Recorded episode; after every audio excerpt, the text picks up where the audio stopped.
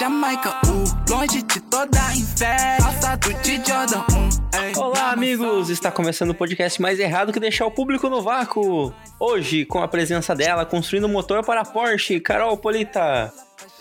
Boa noite, boa tarde, bom dia. Gravando aqui, sobrevivendo ao frio de Curitiba, pensando naquela mantinha de pneu para me aquecer. e também temos ele tentando prever o grid de 2023. Denis! Se não tiver o pato, eu nem gravo ano que vem. eu sou Francisco Zoto, esse é o Zebra Alta e hoje acabou férias, acabou, acabou. Acelera bem, ah, chama a Carolina. Ela é estressada, então vou deixar pra lá. Porque eu quero ficar bem sem ninguém pra me estressar. Yeah.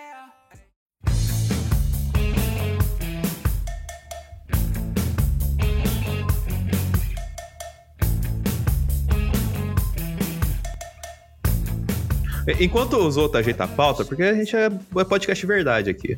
É, o, o, o, Polita, faz seu jabá e onde o pessoal te encontra e tudo mais, enquanto os outros terminam de ajeitar a pauta. Bom, pessoal me encontra por Carol Polita, Polita com dois T's.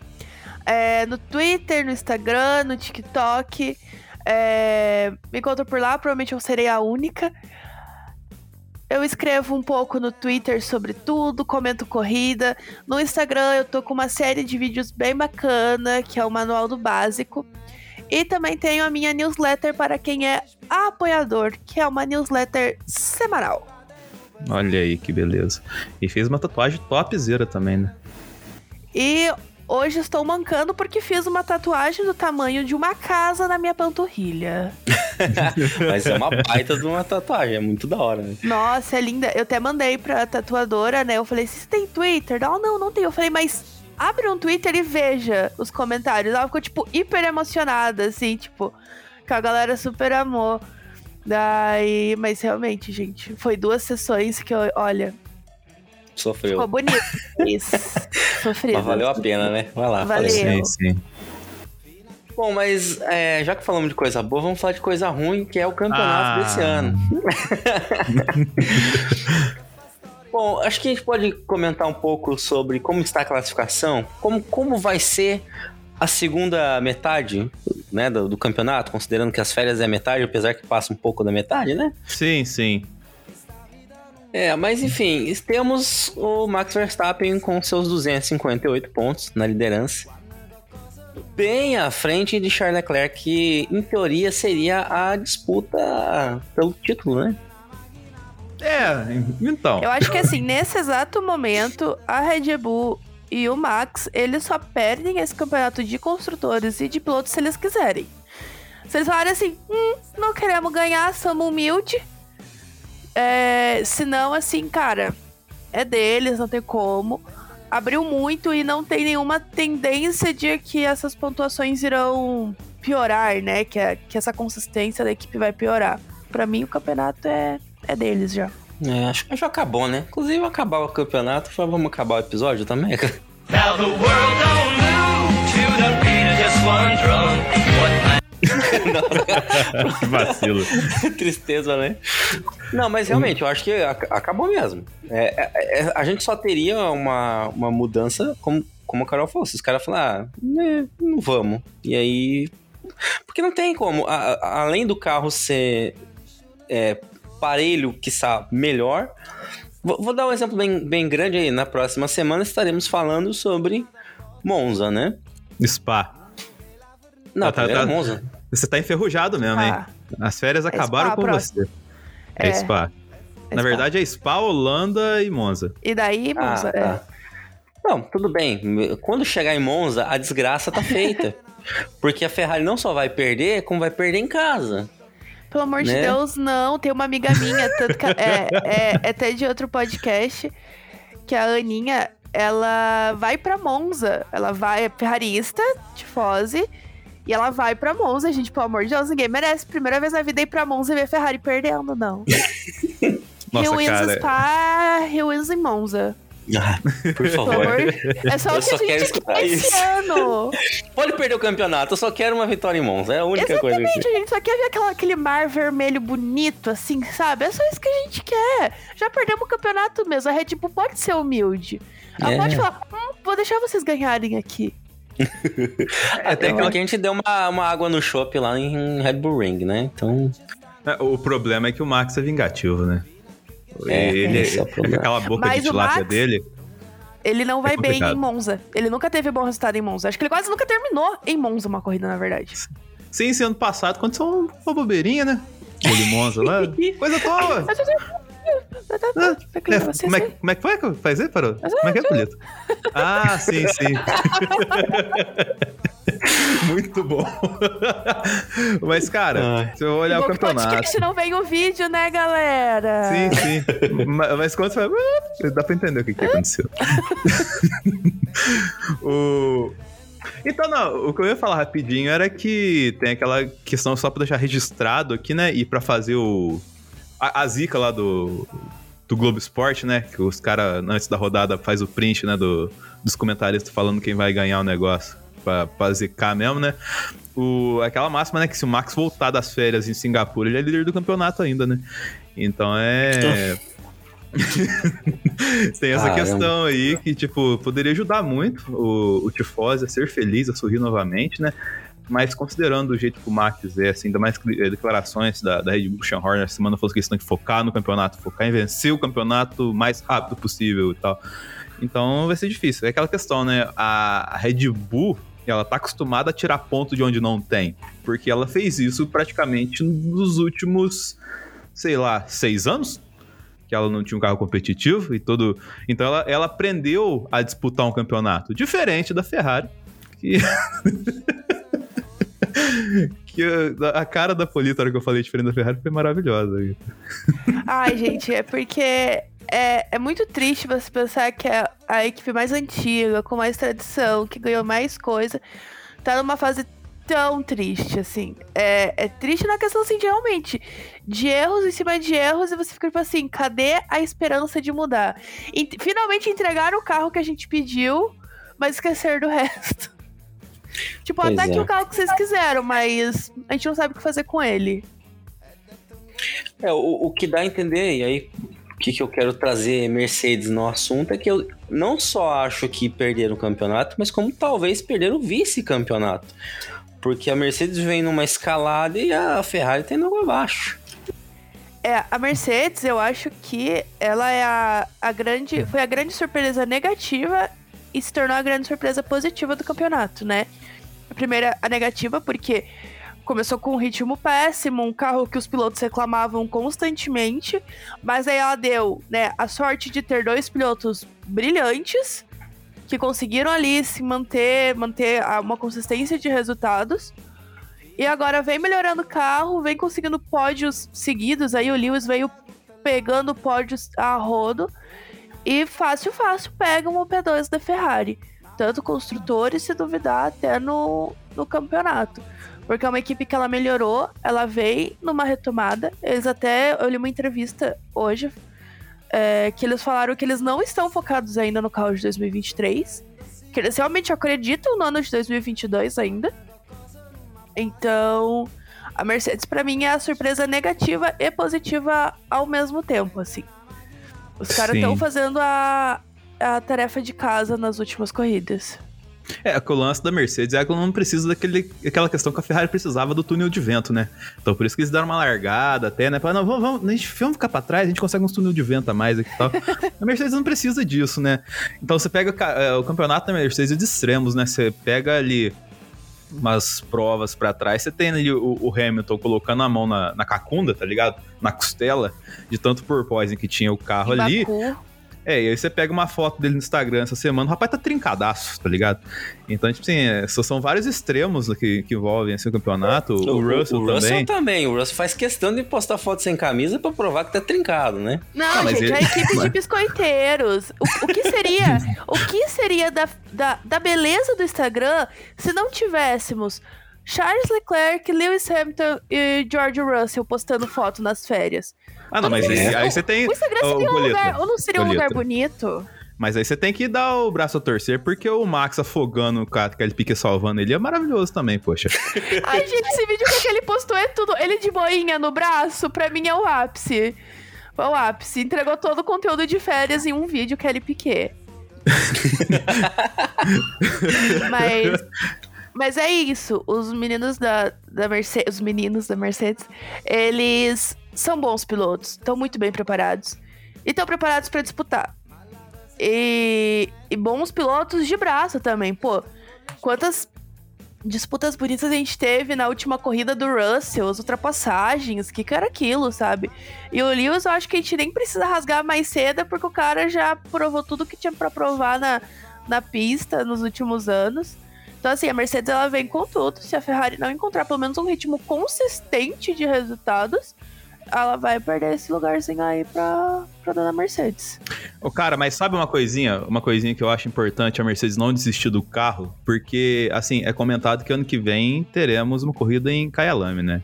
E, cara, essa corrida tem que ser vencida por Lewis Hamilton. Tá Não confirmado? Nossa. Ah, eles estão comentando muito, porque teoricamente esse GP da França que caiu é pro Kyalami entrar lá ano que vem, né? Ah, eu acho que é Então, melhor, viu? É, então, é porque assim, em teoria eles não querem aumentar a quantidade de circuitos e caiu só Rússia e França por enquanto. Só que já aumentou Las É. Vegas. Mas Las Vegas Então- é ano que vem já. E É, tem a ano que questão que, já. o, o, o- há um pequeno apêndice aqui, né? Que tá tendo um protesto silencioso dos pilotos que eles estão é, colocando no Instagram, né? Tipo, colocando só uma corzinha na, na foto deles, assim, fechando o perfil e tal. Parece que o Hamilton fez isso. Não sei se tá ainda. Vou dar uma conferida aqui, tá Não, ligado? é teve uma isso. outra, é uma marca dele, alguma coisa assim, uma revista de moda, Não, mas um assim foram- lançando. Eu sei, não, é que teve vários pilotos que fizeram isso, tá ligado? Ah, tá. Não, não é, então, só essa, um. essa treta aí eu não acompanhei direito. Eu também não. Mas é um protesto, seria pra quê? por conta de deles quererem aumentar o número de pilotos, de, de provas no ano, Corridas. entendeu? Então, e os pilotos, logicamente, não estão aceitando, porque 23 já é um número bem grande que eles ainda nem fizeram, né? Porque esse É, ano esse ano, a na Rússia. verdade, vai. É, esse ano eles vão fazer as 22. Ano que... Ah, e ano que vem, na verdade, além de Las Vegas, tem a China. Pois é. e volta a tem, China. além da China, tem Qatar. Ano Ah, que é? vem, obrigatoriamente, entra Las Vegas, China e Qatar. Aquele circuito horrível de Losail. É, então, assim, Mas vai ser tem- naquele? Eles não iam abrir- montar um novo circuito? Não sei Então, eles não confirmaram nada, né? Por enquanto, o que se tem é Losail, que a gente viu que foi uma corrida bem. Só serviu Bem, pra estourar pneu. O Bottas de gostou. Só serviu pra eu fazer meme com a música Firework da Katy Perry. Pra isso que serviu aquela corrida. Nossa, é, é, é o circuito fantasminha, né? é, ele parece o. Ele parece o dito do Pokémon. O dito Parece, é bem parece pra caramba. Mas aquela pista lá, ela é feita pra motos, né? E assim, até questão tipo de da estrutura de área de escape dela e tudo mais, assim, né? É, é muito voltada pra isso. E falaram que ia mexer e a gente não sabe se essa galera da Arábia faz as coisas, visto o ano passado o drama que foi, foi se tinha uma pista em Jeddah, né? Então vai saber o que tá acontecendo naquela pista do Qatar ali. É, exatamente. Assim, tirando que. Ah, se pá, eles desmontam um dos estádios da Copa e transformam num, num circuito, não duvido. Ó, É, já aquela tem- ideia de fazer uma corrida dentro do estádio. A gente já cantou essa ideia aí há um bom tempo. Sim, já. sim, sim. Ah. Que, é, uma decepção da temporada, né? A gente pode estar na metade da temporada, a gente pode falar isso que Miami é uma tristeza, né? Então, Nossa senhora. Puta e pensar merda. que Miami tem, ó. Um tempo agora no calendário aí. sim, sim. Miami é triste. E perigosa, né? Além de tudo isso. Tipo assim, ó, talvez eles possam fazer algumas modificações pra deixar ela menos perigosa. Mas é um circuitozinho ruim, assim, não, não entregou nada. E é engraçado que mesmo assim, por exemplo, a W Series correu lá, que são carros menores. Ah, não, é porque o circuito é muito pequeno. Não, cara, a W Series tem o carro muito menor e mesmo assim foi perigoso e não entregou uma boa corrida. Então, assim, o circuito ele é, nasceu ruim mesmo. Sim. Verdade. Uma tristeza. Não, mas aí eu falar em compensação, eu tenho boas expectativas com Las Vegas pro ano que vem, porque é, eu tava assistindo um filme esses dias, um curta, mas vou dar essa ideia. É, chama Be the Devil. Tava na aula, o professor passou pra gente ver composição de som, blá, blá, blá, não vou entrar no mérito da aula, mas é, tem uma corrida com Gary Oldman e e Clive Owen. Na, no- Clive no- Owen. é, Clive Owen, isso. É, eu detesto aquele ator, desculpa. É, é na reta, eles fazem na- justamente na reta da- lá onde vai ser a corrida, em Las Vegas de noite, o carro a mil grau lá, né? E falei, cara, o carrinho de Fórmula 1 ali vai ficar da hora, viu? Então tem boas expectativas, mas vai saber também, né? Sim, sim. É assim, eu acho que é, é- Eu acho que ele já vai ser mais interessante que Miami pelo fato de ser de noite. E por correr, correr realmente, ser realmente um circuito de rua. Porque Miami ele promete ser um circuito de rua, mas ele foi construído. É que nem Jeddah. Jeddah prometeu ser um circuito de rua, mas é um circuito de rua construído. Na- cara, essa É, máxima que você trouxe para as discussões é maravilhosa. Eu, eu vou dar um mérito pra política que ela sempre traz, né? Por que, que as pessoas constroem circuitos de rua, né? É, É. exatamente. Já que vai construir um circuito, constrói um circuito, caramba. Faz um negócio bonitinho, sabe? Enfim, Las Vegas ela pode ser um pouco melhor. Justamente por o fato de ser na rua, por ser de noite, traz aquele. Pelo menos tra- traz um interesse maior. Porque Miami não trouxe nem, tipo, o interesse visual. Porque a gente gosta de uma corrida à noite, fica mais bonito, etc. Então, Las Vegas, eu dou o, o benefício da dúvida um pouco maior do que Miami. Miami eu já era hate no, no primeiro momento. É, o coitado do, do europeu, né? Que o europeu é velho, ele vai ter que ficar vendo até a corrida até uma hora da manhã. Né? Eles Ah, vão sofrer um pouco da que- dor que a gente sofre, né? É, eu amo que pra, lá, pra Miami eles já estavam tipo assim: ai meu Deus, Miami é muito tarde, Brasil é muito tarde. Eu fiquei tipo assim: ai gente, pelo amor de Deus. A gente assiste corrida uma hora da manhã, assiste corrida 8 horas da manhã, vai te catar. Pau não do tenho- francês. Não, te, não tenho paciência para europeu. Eu nunca vejo os australianos reclamando de nada. Então, o meu, a meu irmão ele mora na Nova Zelândia, né? Um fato aleatório, ele mora na Nova Zelândia, gosta de Fórmula 1. A felicidade dele que foi ver a Austrália esse ano, porque era tipo. Ok, no horário ok, que dava pra assistir, era realmente no domingo e não na madrugada de segunda-feira. porque pra eles é tudo na madrugada pra segunda-feira ainda, o que é pior, porque na Exatamente. segunda-feira todo mundo trabalha. Mas, aí você mas é tem- isso. Esse tem uma galera do Oceania aí, né? Com, com algumas. que se interessa bastante por Fórmula 1, inclusive do pessoal da Alpine ali, né, Zoto? Já voltando. Ah, olha aí, vai voltar. Hum, ótima, ótima, ótimo gancho que você usou, porque nós temos uma. é, A gente teve diversão nessas férias. Sim, sim, mas não o. podemos dizer que não fomos entretidos, não? Sim, mas a gente vai falar mais da classificação. Tem Alpine, McLaren, tem tudo. O pessoal da, Ah, da tá, Oceania vocês querem gosta dessas equipes, né? As pessoas- Geralmente. é, vamos voltar pra classificação, depois a gente fala do. Do. Ah, tudo bem. do Você quer do comentar aqui do. Gate. Da... A gente, vamos, falar do, vamos falar da classificação, depois Canguru Tá Gate. ótimo. Tá, bom, a gente pode falar, a gente falando aí até as três primeiras equipes, a gente já tem uma noção muito clara do que pode acontecer, né? Mas a gente tem uma briga McLaren versus Mercedes é, versus Alpine. Eu acho que o Norris tá bem acomodado ali, né? Como o, vamos dizer assim, o melhor do resto, podemos dizer assim, porque a gente sabe quem fica pra frente.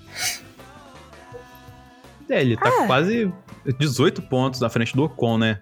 Nesse, nesse quesito. Ele é o primeiro piloto sem ser Mercedes, Red Bull, Ferrari? Isso, isso, isso. É Tá porque ele teve 76. alguns resultados muito bons. Ele teve até um pódio esse ano, né? Sim. É o único também que teve pódio que não foi, não é de Que não uma foi dessas equipes. três. É, eu acho que ele é, um, ele é o melhor. Eu colocaria ele e o Ocon como o melhor do resto, assim, sabe? Eu realmente colocaria os. Eu, colo- eu colocaria os dois como o melhor do. Do que, do que sobrou. Sim, o Ocon tem uma, uma boa regularidade de, de pontos também, né? Ele tem pontuado bem, não tá. Tá entregando, vamos dizer assim, né? Não, não, Eu- não é. Não chega a ponto de beliscar pódio, mas tá sempre na zona de pontuação.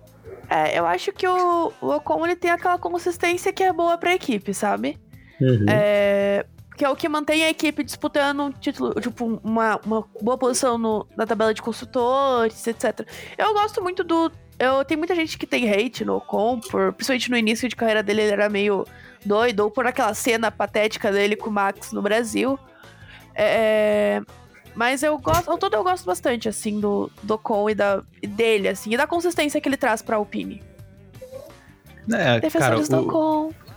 Não, o Ocon é, o Ocon é Mara, como diria o seu. É... o, não, é porque a assim, pessoa o- entrega a idade fácil, né? é- eu via tomar lá da cá na biblioteca da escola. Olha aí. o, cara, falando dessa, dessa galerinha, né? Que o- os caras que trazem a equipe nas costas, né? Se o Robson tivesse que ele ficar chateado com essa, com essa fala. Mas a verdade é essa. O.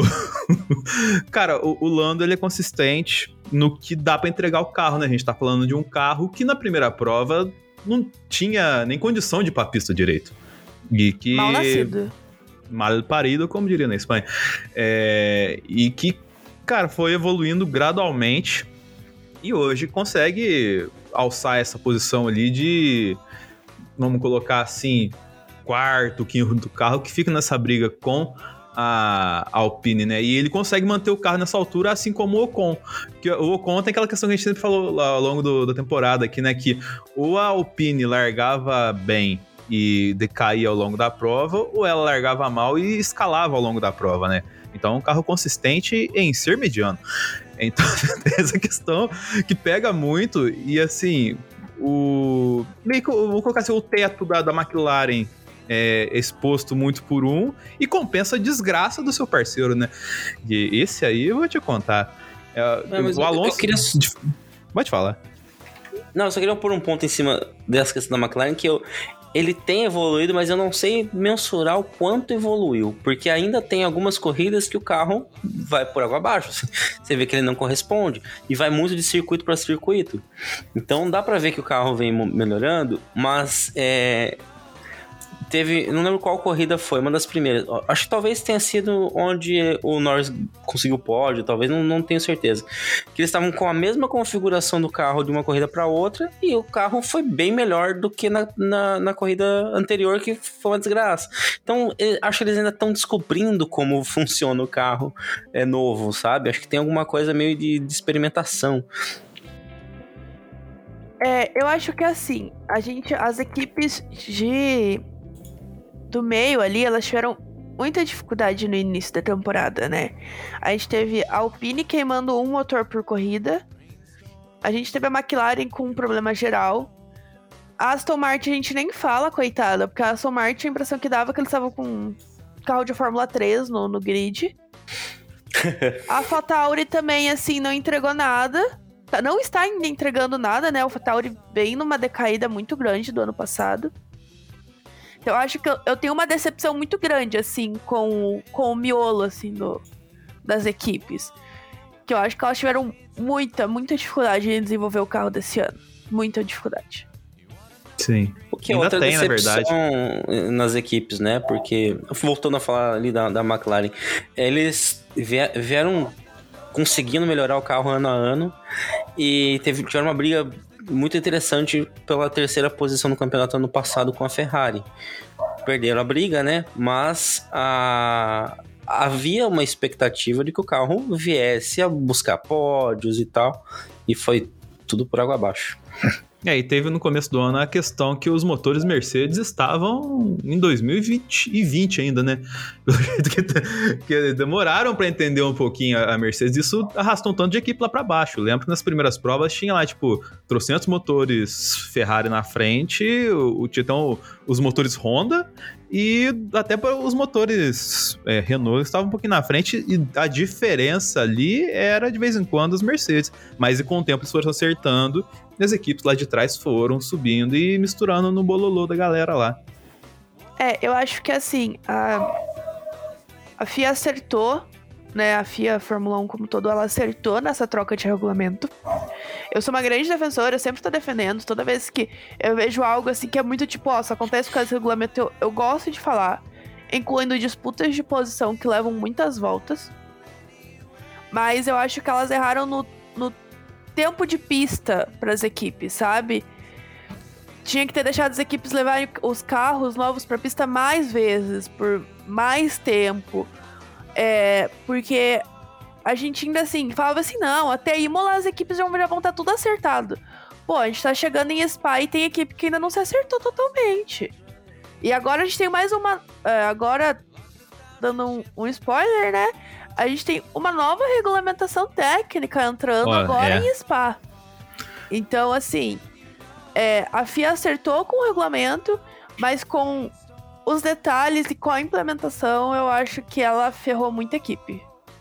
Assim, vale lembrar que lá atrás, quando- lembra quando saiu o carro que eles perguntaram, Max, o que você acha desse carro? Ah, O carro é pequeno, porque era um, um carrinho pequeno que eles colocaram na frente dele, Era esse foi o comentário genial que ele fez.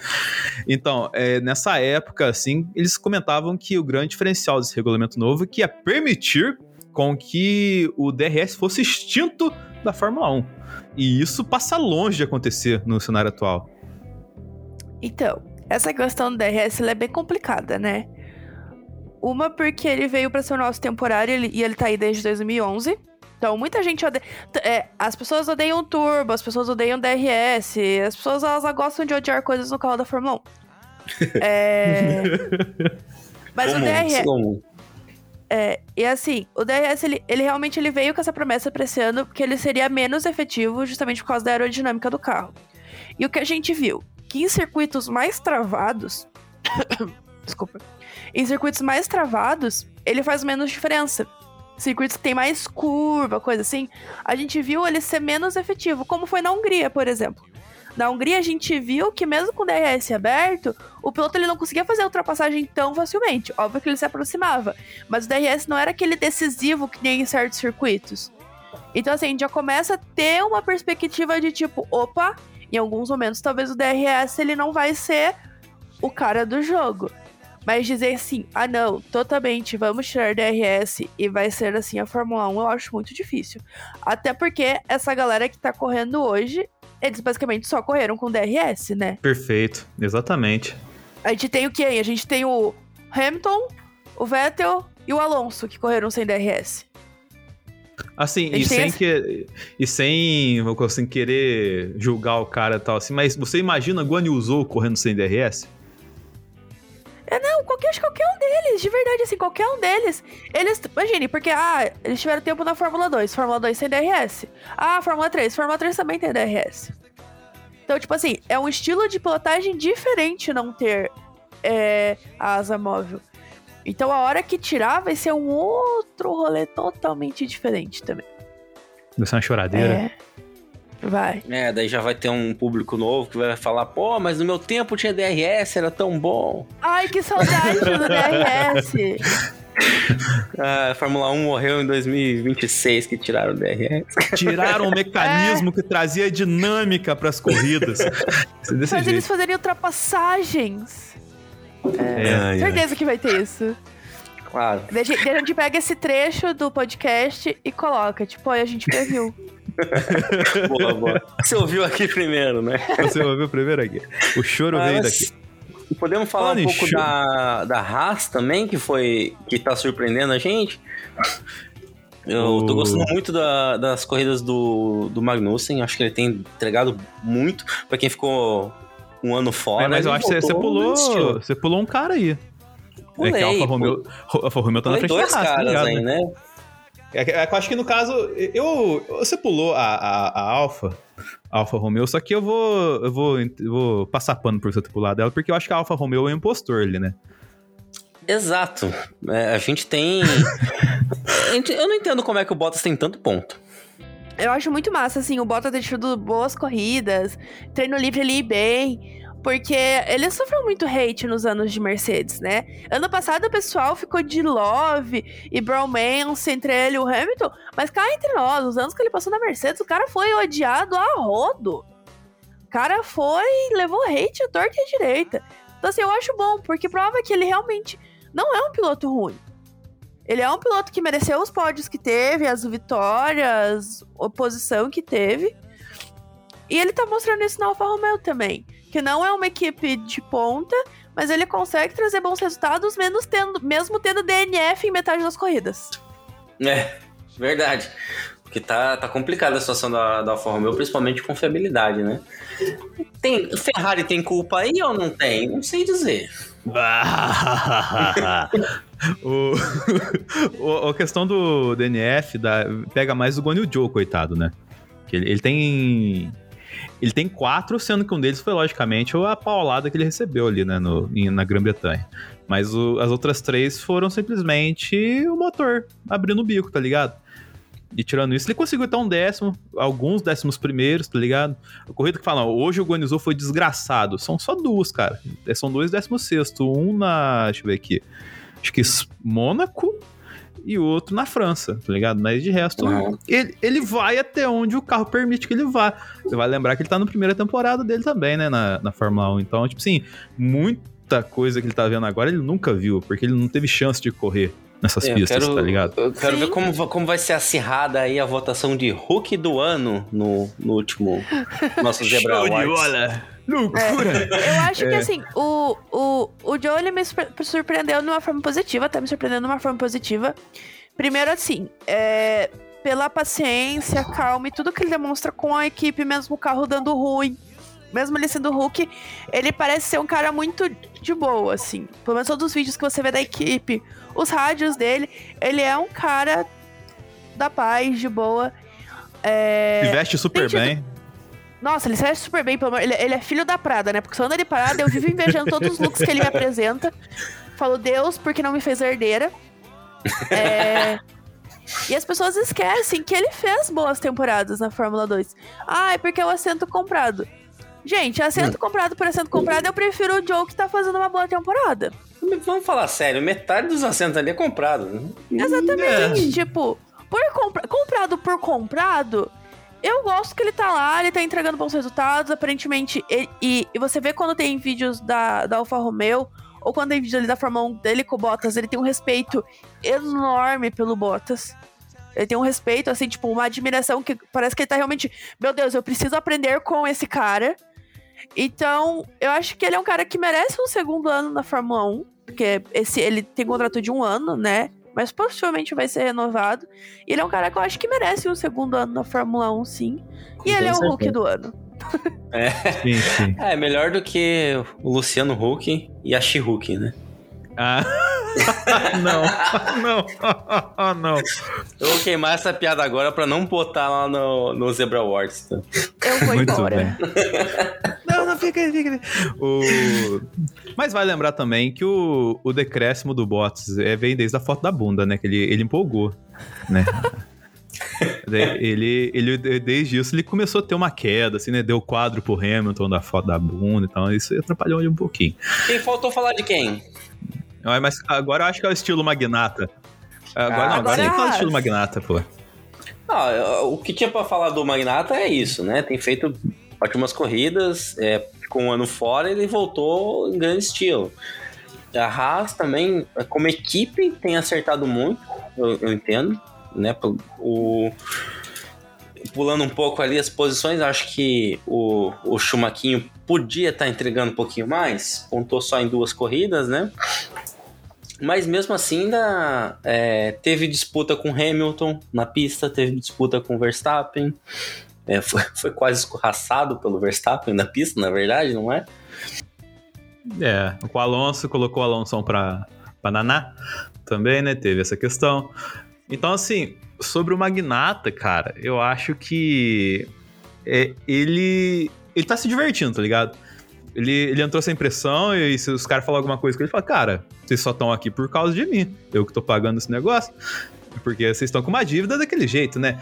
Então, tipo assim, ele tá numa situação muito confortável. Então, por isso que eu acho que isso tem até pesado dentro da pista para ele fazer lá. Tanto que, tipo assim, a gente elogiou bastante quando ele bateu no Latifi aquele dia, entendeu?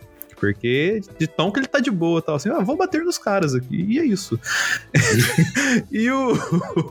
e o Chumaquinho, cara ele teve a questão do de ter o primeiro ponto, né? De pontuar pela primeira vez, isso dava muita pressão nele, né? E aí, a partir disso, ele ficou um pouco mais solto, logicamente, na França e na Hungria. É, o carro voltou a ser aquela desgraça, né? apesar que na Hungria a atualização do carro, né? Mas vai saber para onde essa atualização funciona. Com certeza não é para Hungria. Então, assim, vamos entender para onde vai a Haas na segunda parte da temporada, com essa única atualização que ela teve na Hungria, né? É, eu acho que assim, a Haas, ela, de longe, é a equipe que mais surpreendeu, né? Tipo, das cenas do meio de, de fundo, na verdade, né? que os últimos anos da Haas tinham sido bem complicados. Mas eu acho que ela surpreendeu. É, eles trazerem o Magnussen foi super acertado. É, apesar de ele ter saído meio na birra ali com o Gunter, aparentemente fizeram as pazes, né? O que uma vaguinha na Fórmula 1 não faz. É... Então, assim, eu acho que acertaram muito trazendo o Magnussen. Correndo muito bem. É, aproveitando bem o carro. Quando o carro não resolve pifar, né? Porque é, é tipo a Alfa Romeo, os pilotos estão indo bem, do nada o carro fala: ou vou parar. e o Mick teve duas corridas muito boas, né? Que foi Silverstone e França? E Áustria. Áustria, isso. Sim. Silverstone e Áustria. Que foram duas corridas muito boas dele. Vamos ver o que, que ele entrega o resto do campeonato e que eu acho que ele precisa entregar se ele realmente pretende ficar nesse mundo aí da Fórmula 1. Muita gente fala, ah, o sobrenome segura, mas o sobrenome ele não segura por muito tempo, né? O- eu vou fazer uma pergunta pra Polito aqui, bem elaborada, porque é o seguinte: o, você tem aqui ó, a Haas em sétimo na frente de uma AlphaTauri que tem uma grande empresa de energéticos patrocinando, de uma Aston Martin que tem um, um rio de dinheiro colocado nela, e de uma Williams que tem um Johnson Capital, né, investindo dinheiro nela ali. Isso é, credibiliza Gunter Steiner para assumir a vaga de chefão da Ferrari no lugar do Binotto? Sim. eu prefiro. Eu, pre- eu prefiro o Otmar trambiqueiro do que o Binotto nesse exato momento. Me dá o trambiqueiro do que. Do que é, é, gente, eu sou uma pessoa que, assim, eu defendo muito o Binotto como engenheiro. O cara foi muito massa quando engenheiro. Fez muita coisa legal. Mas ele, como chefe de. Gente, ele deu uma entrevista falando que ele está deprimido com os resultados da Ferrari. Que tipo Ah. de chefe de equipe dá esse tipo de entrevista? Ele tá deprimido? Ele não veio Aham. aqui em casa ver o clima que fica no- todo domingo. É, ele, ele não paga a Estela que você compra e quase venceu esperando a, a vitória do Sainz, Ele- né, cara? Ele, ele, não, ele não paga minha psicóloga. Eu fico Não. reclamando durante meia hora que a Ferrari está tirando minha saúde. Mas enfim, é, sim, Gunter para presidente, se duvidar, adoro aquele cara. Eu E também. ainda mais que ele traz entretenimento. Ele traz entretenimento pro grid. Tanto que eu até mandei pra você, Polito, uma figurinha de uma fala dele do Drive to Survive, que é quando chove merda, nunca é garoa. eu, eu, eu acho perfeito. Imagina ele, ele explicando o erro de estratégia da Ferrari com esse tipo de frase. Muito de cara com o Binotto. É isso, sabe? Assim, que você não tem uma reação. Você não tem, tipo, ele ficar puto e falar assim, não, porque é realmente inadmissível. Não, porque realmente a gente tem que buscar os erros. Ou ele fica puto com o próprio piloto quando o piloto erra, sabe? Então eu acho Sim. essa falta de reação dele pra um chefe de equipe da Fórmula 1, gente, sério. Traz o Gunter. Traz- Inclusive, esses dias eu tava vendo um vídeo e agora tem vários mods pro Fórmula 1 2022, né? A galera já abriu a caixinha de, de, de mods. E aí tem uma. Fizeram um- uma modificação no Binotto, ele com, com, com cara de palhaço, cara, o cabelo, com o narizinho de palhaço. Aí você ganha a corrida, ele vai lá comemorar junto com o piloto, tá lá ele com o cabelão de, de palhaço. Falei, olha, bem mais realista, né? Ai, gente, Perfeito. mas é, é sobre isso não tá nada bem, sabe? Sim, sim. Só aquela comida de rabo que ele deu no, no Mazepin ano passado, que é, credibilizava o, o Gunter a ser chefe da Ferrari. Que é que ele, ele, coisa, ele sabia que ele tava com o microfone, sabia que a Netflix tava de olho nele e falou assim: ó, que seu moleque. Você para de falar merda no rádio, tá ligado? Foi maravilhoso aquilo, tá ligado? É, é ouro. Mas é, mas eu acho que é, que é isso, assim. Eu vejo que, que que que falta esse pulso firme mesmo do Binotto, assim, sabe? Tipo de ou pelo menos dar umas entrevistas melhor, que faça pelo menos o o, o cara literalmente ele, ele é o, o chefe da equipe que tem mais torcedores. Não são fãs, são torcedores. Porque eu até falei isso no outro podcast que eu gravei hoje. Que a Ferrari é o mais. ah, o torcedor da Ferrari é o mais perto do torcedor de futebol que a gente tem. Sim. Que é o cara que é muito fanático, é o cara que é muito fã da equipe. Porque hoje a gente é muito fã de piloto, e tá tudo bem. Mas a Ferrari, normalmente o cara gosta mesmo da equipe. Então, pô, daí você ter um chefe de equipe assim é, é pedir pra você levantar a faixinha diretoria Jim Carrey, assim, é. É interessante Ai. você falar isso, porque realmente a gente torce tanto pra Ferrari que ex-pilotos da Ferrari a gente quer bem. Sim, Né? sim. Ô, massa, É. qualquer podcast que ele vai é milhões de views. Sim. Sim, É. é, é tipo assim, é, é uma equipe onde os pilotos passaram, a, a- tirando o Alonso, as pessoas têm. É, mas calma, você é fora da curva também, né? até porque, né, pra mim não faz sentido ser brasileiro e gostar do Alonso.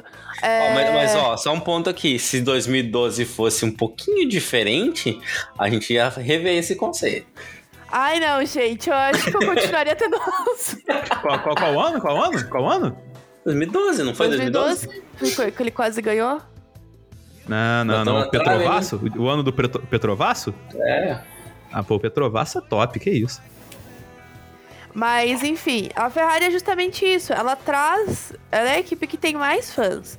Obviamente teve uma crescente ali da Mercedes e tal, mas digo uma coisa: é muito por questão do Lewis. Então. A Ferrari ela tem esse negócio de ter os fãs que gostam da equipe, que tem. E daí você tem uma equipe, um chefe de equipe que não. Não se posicionam, não falam, não vão. E daí é extremamente decepcionante. Daí tá lá as pessoas, todo mundo sofrendo. Se fosse no Brasil, a gente já tinha ido lá pichar. A sede. Acobou, rapaz. Ficou boa parte, tava rasgando nota de dois reais lá, ó, devolve ingresso. é, exatamente. Queimando bandeira, colocando. Já falei, em Interlagos eu vou pendurar minha bandeira da Ferrari de cabeça pra baixo. protesto, é assim que se faz protesto. Eu Inclusive, quero- como a gente sempre diz nesse podcast, os outros, se você está procurando ingresso para Fórmula 1, procura no inbox do Neto, que ele tem ingresso. Ah, sim, vou mandar um inbox pra ele, porque eu tô procurando e eu não, não. Tá difícil, hein?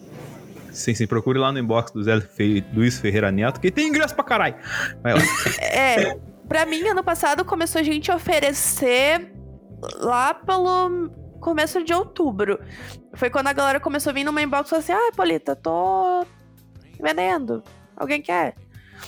Então. Só que é difícil se programar com um mês antes só, né? Mas. Mas aparece, calma que aparece. Vai dar boa.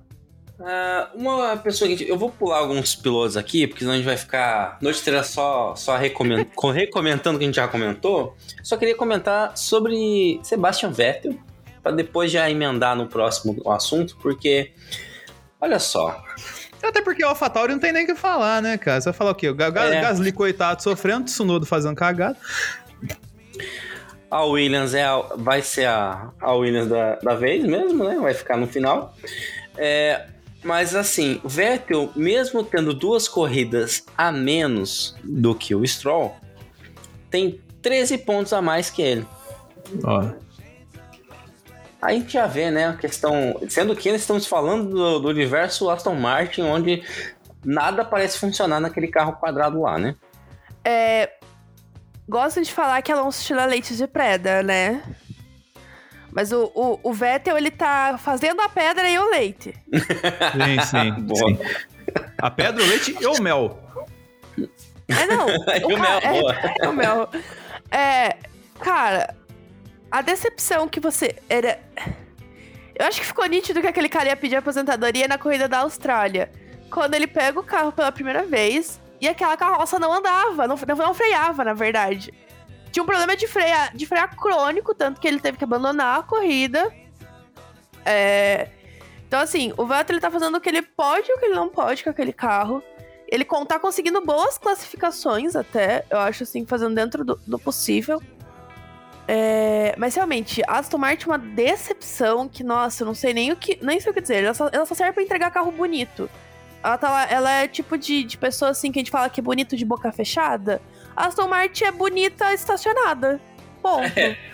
Verdade. Porque é decepção. Mas o Vettel, ele continua sendo Vettel, mostrando que ele é realmente muito bom, que ele mereceu todos os anos de Fórmula 1 dele, que ele mereceu os quatro títulos dele. Então, é realmente o meu, o meu coração de Vettelzete, ele, ele, ele está triste pela aposentadoria. Sim. Aqui ano do Vettel, vamos, vamos comentar, porque ó, ele não só é, andou de lambretinha na Austrália. Foi, Ah. foi esse ano que ele andou de, de, de cueca por cima da calça? Foi, sim, né? sim, foi o protesto Nossa, lá do. que faz tanto tempo. É, Foi tem um tanta GP coisa depois, se acontecendo eu não me esse ano. É. Aí ele, ele também. Teve É. Miami a camisa do GP de 2060. Falando, é, falando que eles iam estar tudo embaixo d'água. Nossa, maravilhoso. Maravilhoso. Teve as abelhinhas, capacete de abelhinha, que foi criticado por nada, porque foi Teve o maravilhoso. capacete. Teve o capacete de Lego. Teve o capacete de Lego. Sim, sim. Muito da hora.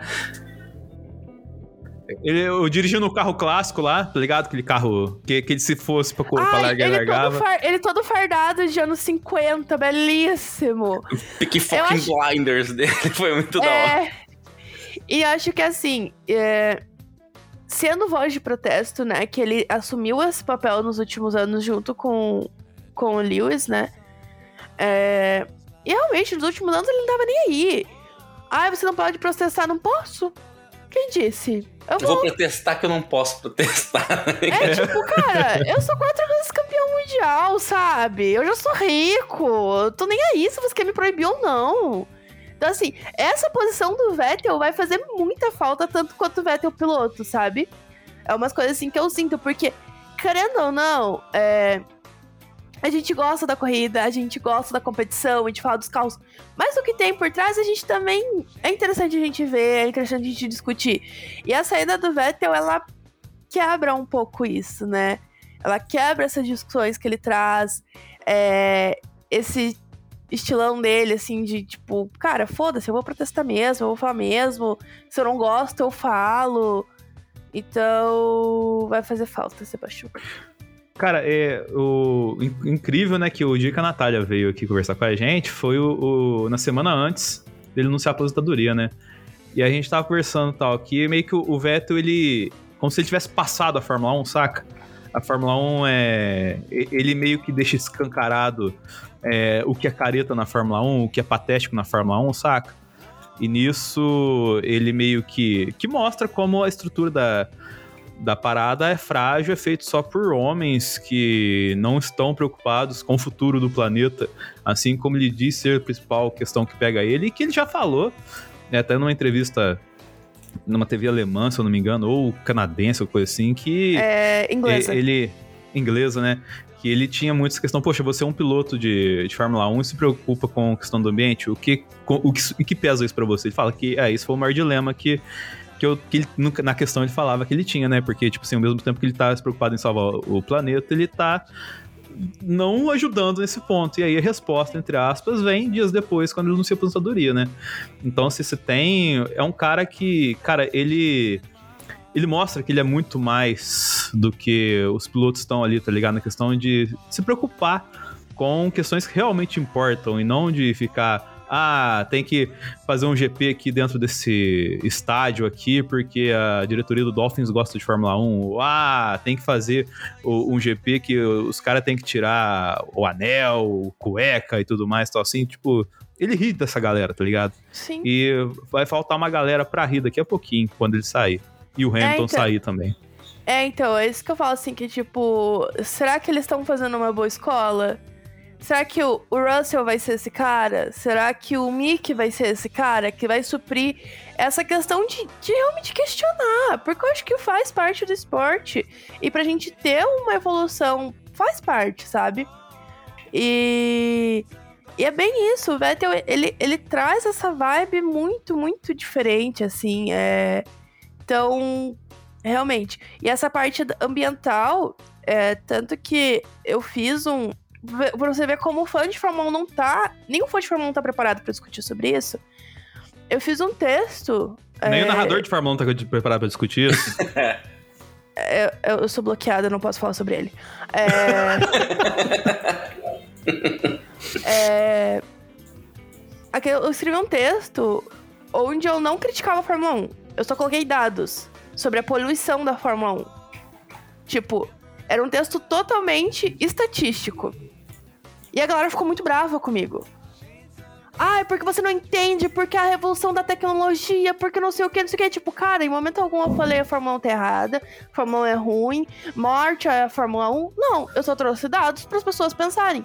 Mas você vê como o pessoal não está nem pronto para essa discussão, que nem o fã quer saber. Então eu acho que o Vettel, ele tá, deve estar. Tá, imagine lá dentro como deve ser, né? Tipo, essa discussão. E uma coisa muito legal e que eu quero muito é que a Extreme, Extreme E, que é aquele rally de carros elétricos que tem uma, um conceito é, ecológico bem bacana, é, eles estão, tipo assim, muito querendo o Vettel. Tipo, ele anunciou a aposentadoria e todas as redes sociais Extreme E, ou qualquer coisa onde anunciava Extreme E, tipo assim, ai, ah, o Vettel podia correr com a gente, né? A gente só tem cinco corridas no ano. Ai, eles podiam vir pra cá, né? Então, tipo, então Já é fizeram é até montagem dele com a roupa, né, e tal. Sim, tipo, super. Todo mundo assim, meu Deus, ele podia correr na equipe do Hamilton, imagine isso acontecendo. Nossa, isso ia ser genial, velho.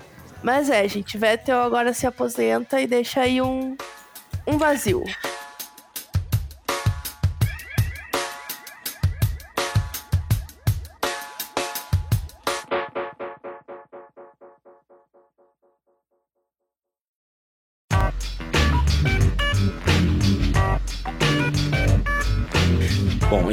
Inclusive chegou a hora de a gente falar desse dominó que ele causou, né? A, a gente Não, mas eu, eu, vou, eu tenho um protesto aqui, porque a gente tem que falar de Nicolas Latifi. Vai falar o quê? Pela, daqui pela daqui vo... três, quatro meses a gente nem vai lembrar dele mais. Exatamente por isso. Porque a primeira metade de Nicolas Latifi, ele é, fez uma largada de milhões em Silverstone. O problema é que a largada foi anulada. É, ele, ele fez o, uma volta sensacional na Hungria. Pena que era Q3, é que era P3, né? E ele fez o primeiro setor mais rápido num circuito complexo que é a Hungria, pena que ele acabou em último, né? Então é. Tem essas questões, a gente tem que, não pode deixar passar Nicolas Latifi, coitado, entendeu? a polícia está morrendo. Adotado. Entendeu? Então, deixa esse vinho aqui, Nicolas Latifi, pra eu nunca esquecer dele, pra, pra eu sempre lembrar da existência dele na Fórmula 1. Uma pergunta rápida sobre, sobre os canadenses. Porque Stroll tá com quatro pontos. E é uma equipe de Stroll e Latifi, uma equipe canadense. Quem vocês acham que sairia melhor? Ah, o Latifi. Eu acho que o Latifi, porque ele já tá acostumado com os carros pior. Mas o Stroll Ah, eu não sei, ali. Mas não, eu acho que assim, por, resultado, por resultados de carreira, o Stroll seria melhor. Ele teve uma, uma carreira um pouco melhor, assim, pré-Fórmula 1 e até alguns resultados melhores na Fórmula 1. Ele tem uma pole position, ele tem pódio. Então, acho que o Stroll seria melhor. Que pena. Que pena. tá, mas agora a gente pode ficar pensando aí nos ascensos 2023. Vamos, vamos começar a desenhar quem vai para onde? A gente vai desenhar ou a gente vai falar da fofoca? Do... Ah, a fofoca acho que todo mundo já sabe, né? Você quer fofoca repassar? enquanto desenha. É, é, beleza. Pode, podemos, pode ser. Bom, então tudo, tudo começou com o, o Vettel anunciando a aposentadoria falando, ó, chega pra mim, fez, fez Instagram, é coisa que a gente comemorou e depois chorou. É. Né? Assim, literalmente, a gente tava comentando antes, é, a gente tava gravando no momento que a gente viu o Instagram do, do Vettel. Ele falou lá, o Vettel no, no, Instagram e tal, né? Ele já tinha falado que era uma coisa que não tinha pego pra ele, não sei o quê. Aí passou umas horinhas, toma ele aí na cara, a aposentadoria dele, a gente, né, porra, Vettel no Instagram, mas a que preço? Ninguém chorou, ninguém chorou. Amanheci ninguém chorando. mas aí sobrou uma vaga na Aston Martin. E o seu Alonso, do nada, do nadão, pegou a vaga. Sendo que eles estavam negociando o, o, contrato dele, né, dentro da Alpine. Ele queria uma vaga ali com dois anos de contrato. A Alpine falou que queria só um, um ano para colocar o Piastri no ano seguinte. Aquele papo de, de paddock. Eis que o Alonso só mandou um thumbs up ali né? Isso, eu tô falando isso porque ele fez um story mesmo fazendo isso, no momento. Patético, Alonso, merda. E aí, uh, pegou a vaga na Aston Martin. Eu, sinceramente, eu não faço ideia do que, que ele tá fazendo indo pra Aston Martin. Porque ele só vai passar raiva. Nem ele faz, cara. Ele só quer ficar lá. Acho que ele só quer ficar com um recorde de maior Então, corridas. a, a questão do, do, do Alonso, né? Já falando sobre a questão das cadeiras. Porque assim, na Alpine, ele teria no máximo, no máximo mais um ano. Se ele tivesse mais um ano, entende? Uhum. Já na Aston Martin, primeiro que ele já é amigado do, do Papa Stroll. E eles são todos amigados ainda com, com aquele senhor, sabe? Que nem deveria ser nomeado. Briatore. Ah, Papai Stroll é assim com o Briatore. Ai, ai. E Alonso é assim com o Briatore ainda. Então, assim, já tinha-se uma relação. E como o Alonso ele tava com risco de não ter mais um assento, e como ele quer ser o Matusalém da Fórmula 1, é, ele pegou a vaga, né? A negociação ali. E, a, e aí, querendo ou não, a Aston Martin precisa de um piloto com experiência ainda. Por mais que o Stroll seja um piloto com experiência, ele não é o piloto que desenvolve carro. Então acho que a Aston Martin viu ali uma oportunidade boa. E o Alonso também. o- sobre o Briatore, um comentário rapidinho. é, essa questão, ele postou foto com o Toto Wolff, cara. Até o Toto Wolff, velho. Logo tu, Wolff. E ter uma dessa, você espera você- de vários homens brancos, europeus? Sim, perfeito, perfeito. Não falo. com- Comentário redondo, é, perfeito, né, sem, sem o que eu colocar. Adiante, Suta. É, então quando a gente falou assim, ai gente, porque falei, gente, não dá pra esperar muito, né? Não dá.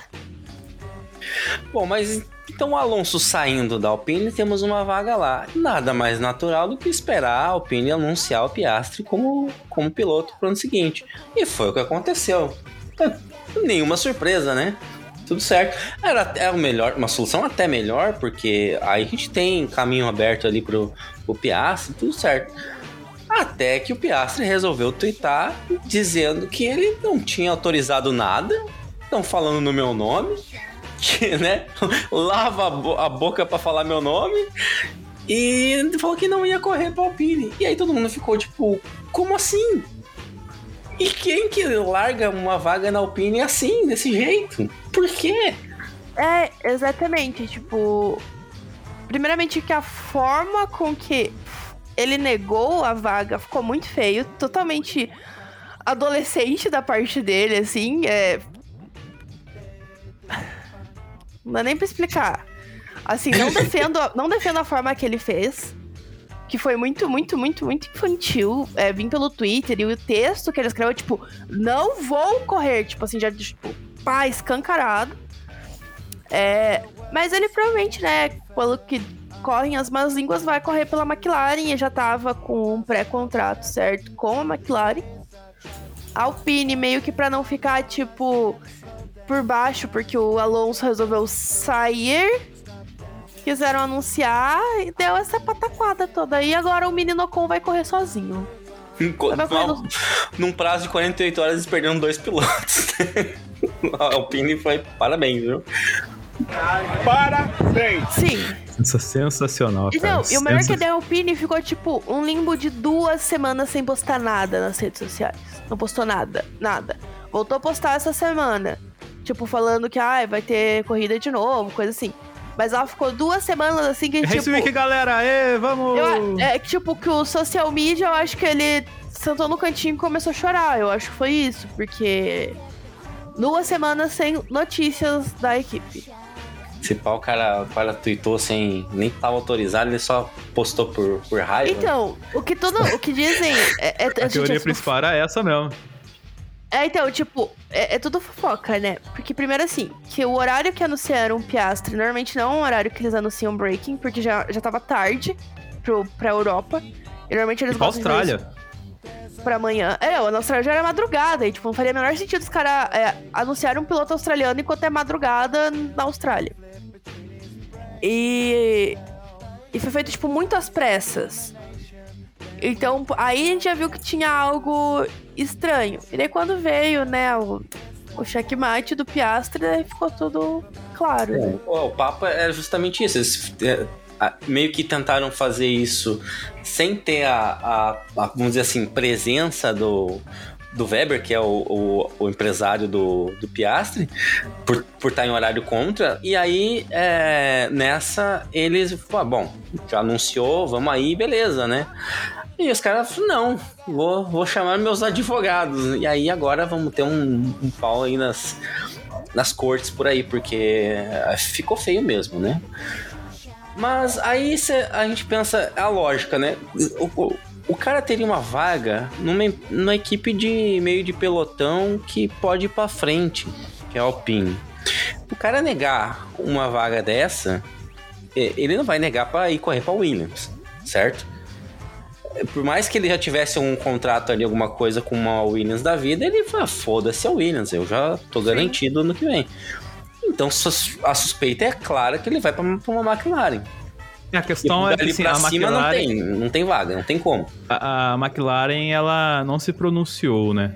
Então, assim, logicamente ela não se pronunciou por cagaço, né? Com medo de que dê alguma coisa errada para ela. Mas o, o lance, né, cara, é que até o momento. Que, que climão que tá agora, né? Como é que o Ricardo vai aparecer lá? Será que ele vai abrir o largo sorriso dele quando ele chegar é... no grid de Spa? Tá ligado? Então, então fica, tô... fica esse, esse, esse, clima, porque assim, vamos colocar assim, é, oficialmente, a McLaren não abriu a boca ainda, então não tem nada assim, tá ligado? Que, tipo, comprometa a McLaren. Mas a gente sabe que tem por causa que a Rádio Paddock não para. Não, mas aí também falando, o Zac Brown talarico das equipes ali, né? Do, por, porque ele já teve uma treta com a McLaren na Indy com o Alex Palou, né? O, no, já, já rolou isso com a própria McLaren, né? De, de roubar piloto da outra equipe. E foi muito parecido, porque a Penske, Penske, Chip Ganassi, Ganassi, né? Chip Ganassi. Ganassi. A Ganassi, ela vai e fala, falou pro ano que vem. O Paulo chega e fala, no Twitter... Nada Não, não, não, não. Não. então. Não. Cara, foi exatamente igual. Tanto quando você. Ai, a, o Fórmula 1 ficou com inveja da Indy quis fazer o próprio fofoca no Twitter. E foi exatamente igual, a mesma cena. Uma equipe falando vai correr, o piloto fala não vai correr e tem a McLaren envolvida. Porque a McLaren tem 20 pilotos para três categorias. É, pois é, aí assim, aí, se ele, eles vão colocar alguém na Fórmula 1 na McLaren, é, a gente tem o Ricardo e o Norris lá. O Norris tem contrato até 2000, Deus me livre. Então esquece, o Norris tá garantido. ele tem contrato até ele ser a idade do Alonso, né? É, aí. desse tipo, assim. Mas o Ricardo não tá entregando. Vou dar umas estatísticas por que que Ricardo tá com, na berola, né? O Norris só não pontou em três corridas esse ano. O Ricardo pontuou em quatro. Então, tipo, é muito dispare, né? Sendo que gasta-se muito mais com o Ricardo do que com, com o Norris. Mas eu vou fazer uma pergunta. E quantas corridas esse ano o Piastri pontuou? E aí? Essa você aí? não viu, né? E aí? Fica o questionamento. É, mas não, aí o papo bom. é que 21 milhões pro, na, no bolso do, do Ricardo e ele, tudo bem, pode usar meu assento. Cara, eu ia ficar felizona. Eu ia me aposentar e ir pra. Cara, assim. Dizem que ele pode estar negociando com a Alpine de voltar pra lá, né? Mas, cara, se ele se aposentasse também esse ano, pra ele ia ser bom também, cara, sabe? Cara, certeza que ele consegue, consegue, tipo, um assento na NASCAR, que é o nosso que ele tem, tipo, sonho de criança de correr. Ia se ele é um cara que lá. Ele é um cara que teria. Eu, eu vejo que ele teria portas abertas em qualquer categoria, porque ele é uma pessoa muito querida. E ele é uma pessoa. Ele é comercialmente ele... interessante. E ele é comercialmente uhum. interessante. Ele é o segundo piloto com maior engajamento das redes sociais, só atrás do Lewis. Ele vende muito nos Estados Unidos. O, o Harry Quando Styles ele... tava com a camisa dele esse fim de semana. Sim, então assim, ele, ele é um cara muito, muito popular, principalmente no mercado americano. Que é onde o automobilismo cresce o olho, porque ele é um público que consome muito qualquer coisa que eles gostem. Então, assim, o Ricardo, ele pode ser da Fórmula 1, mas a gente não vai deixar de ver ele fazendo muitas coisas que é a cara de Daniel Ricardo, entende? Mas eu acho ainda que ele deve negociar, provavelmente, com a Alpine. E dizem as más línguas ainda que ele tem a segunda parte da fofoca. Não sei se vocês vão falar disso. Ah, pode falar, ver. pode falar. Pode falar, Que que é. Mick na Alpine e Daniel Ricardo na Haas. Ah, é. Ah, Tem essa fofoca. É, assim, eu, eu- se desse um carro bom pro Ricardo numa Indy, ele é campeão lá, velho. Mole. Todo mundo que sai da Fórmula 1 e vai pra Indy se dá muito bem. A gente tem Ericsson ganhando quitas milhas, velho. Tipo, Meu pesadelo, Nossa, graças a Deus, agora ele já não tá mais em primeiro campeonato, porque eu estava fazendo voz de protesto a cada etapa que ele continuava líder. Eu falo assim, meu Deus do céu, quando vamos parar com isso? é um sonho febril, né? Não, É, é, pelo é. amor de Deus. Ele, e ele é um babaca, assim, tipo. Primeiro que ele é um babaca, foi um babaca na Fórmula 1, foi um babaca como companheiro de equipe do Leclerc.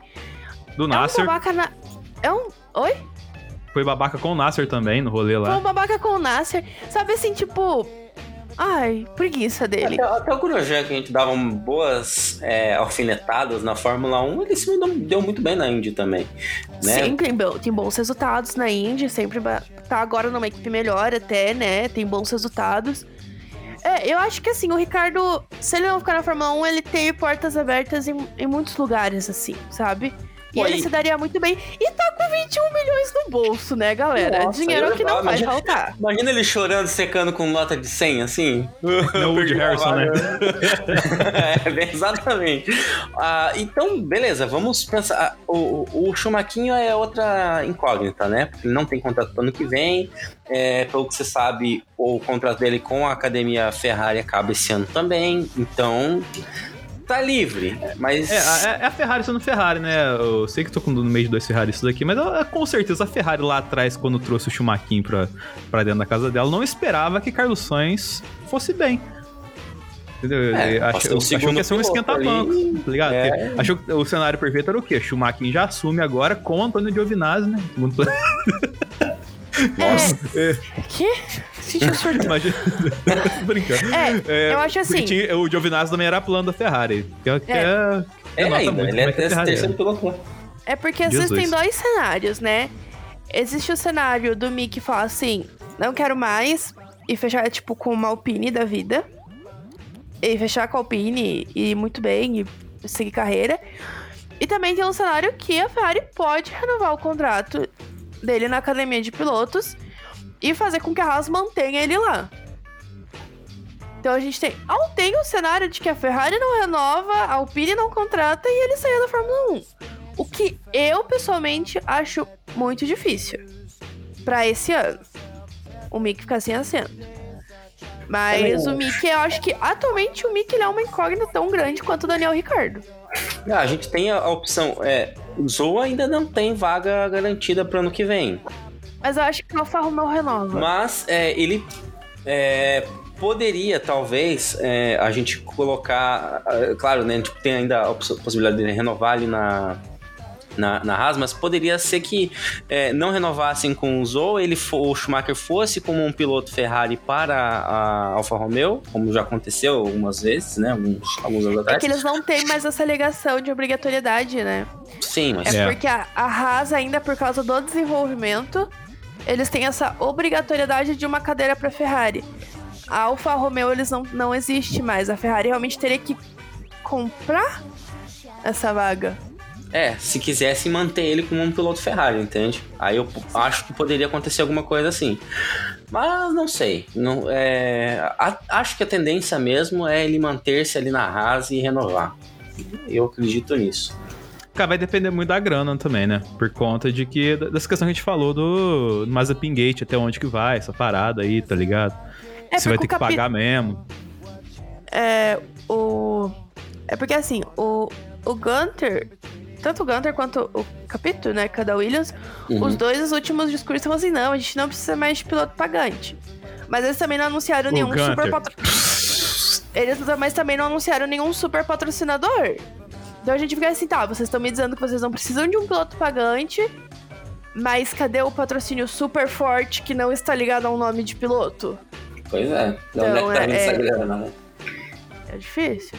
É, e assim, é, eu vou jogar uma bomba aqui, porque quando anunciaram, né, a, a treta, o Piastri e tal, que o, o Alonso saiu, todo mundo, uh, várias pessoas falaram de um papo antigo de paddock, que era Gasly na Alpine.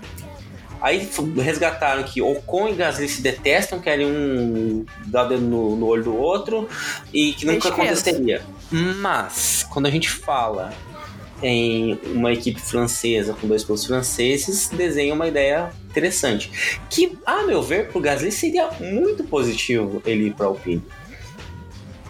Não, tem que perguntar pro Mbappé, cara. Se o Mbappé deixar.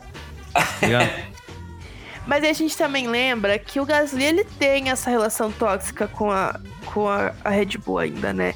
Ele tem, em teoria, no contrato dele uma brecha para ele sair da AlphaTauri sem pagar multa nem nada, por questão de classificação do campeonato. É, mas ele tem essa relação super tóxica com a Red Bull ainda. É. Ele, ainda, ele ainda fala de ser um piloto Red Bull. Então, é diferente da posição do, do álbum. Que eu acho que pro ano que vem ele já faz esse. Já vai cortar esse. Esse cordão. É, o álbum ele teve aquele texto maravilhoso, né? Porque ele pegou o texto do Piastri e inverteu para falar que ele renovou com a Williams. Não, o time, da, o time da Williams foi perfeito, porque é só uma renovação. Todo mundo caga pra renovação. Ai, renovaram o Sainz. Ai, cagamos pra renovação do Sainz, sabe? Tipo, e a Williams foi perfeita no time. Ela conseguiu gerar engajamento. Sim, olha, social media da Williams, nota 10. É, mas olha só, vamos desenhar um cenário aqui onde Gasly fosse para Alpine, a gente tem uma vaga na AlphaTauri. A, a dona Red Bull pode falar... Uma oh, ou duas? É, nem vou falar do Tsunoda, né? Mas é, vamos, vamos puxar o álbum de volta para casa, o que seria bom pro álbum também, porque a Williams estamos vendo que não vai, né? Uhum. Ah, e que renovem talvez o Tsunoda. A gente volta a ter duas vagas na Williams, porque Latifi não vai ficar. Esquece. E aí? Cara, eu tenho medo de a gente falar que o Latifi não vai ficar e daqui a pouco a Williams solta que ele fica. Eu, eu ah, falar que eu, que eu tenho medo disso. É, pode acontecer, pode acontecer. Mas aí tem o papo do De Vries, tem o papo do não, é, o De, não é o De Vries que teve um treino esse ano que eles colocaram ele só pra dar um susto no Latifi? Foi. É, é, fizeram isso. E deu uma corrida depois. Ele nessa mesma corrida o Latifi pontuou. Não, pontuou não. Sim, é... sim. Eu não sei se ele pontuou ou se, tipo assim, foi a melhor corrida dele no ano. Foi, foi. É, é deu, uma, deu um sustão mesmo, deu uma acordada, né? Deu uma parada assim. É, gente, é assim. É, ali pra Williams é a cadeira mais requisitada, né? Em teoria, sim, porque é a cadeira mais, é a cadeira mais probe. É a cadeira mais probe que tem hoje é da Williams. É, perfeita assim, para Felipe Drogovic, né? Olha aí. Mas assim, De Vries, ele se queimou muito nessa temporada da Fórmula E. Se queimou muito, muito. Assim, ano passado ele foi campeão da categoria. Mas esse ano ele só fez pataquada, cara. A última corrida na Fórmula E, o que ele fez, assim, não é um, de um cara que, que vai pra Fórmula 1, sabe? Então, assim, o De Vries, pra mim, é, vendo a, o ano dele na Fórmula E, eu olho e falo assim, cara, isso aí não, não já tem na, nem na Fórmula E, nem na Fórmula 1. Então, eu acho que tem, a gente não pode esquecer do Sargent, que é o piloto da Academia Williams. É, que é um piloto americano, Fórmula 1 tá gostando ali de flertar com americanos. Sim. Então a gente não pode esquecer do Sargent, que vem numa boa temporada, vem ali disputando com o Drugo e com o Pocher a Fórmula 2. É... é, ele pode ser cogitado para as duas vagas, né? Tanto na Haas quanto na, na Williams por questões americanas. Isso, exatamente. Exatamente. É, então, assim, a gente tem alguns nomezinhos ali na fila do pão. Antes a gente tinha o Piastri, que eu acho muito difícil que ele tenha negado a Alpine para ir para Williams. Uhum. Deixa eu pensar quem mais. Tem o Drugo, né? Mas coitado do Drugo. Pobre é. Drugo. O Drogovic tá interessante isso. É, tem os dois lados da moeda, né? Ele não tá afiliado a nenhuma academia, o que é ruim, porque talvez nessa já tenha Ele até xinga essa academia, né? De vez em quando. Nem tanto esses pilotos que é afiliado à academia. ele tem pouco medo das coisas, né? Racha o bico.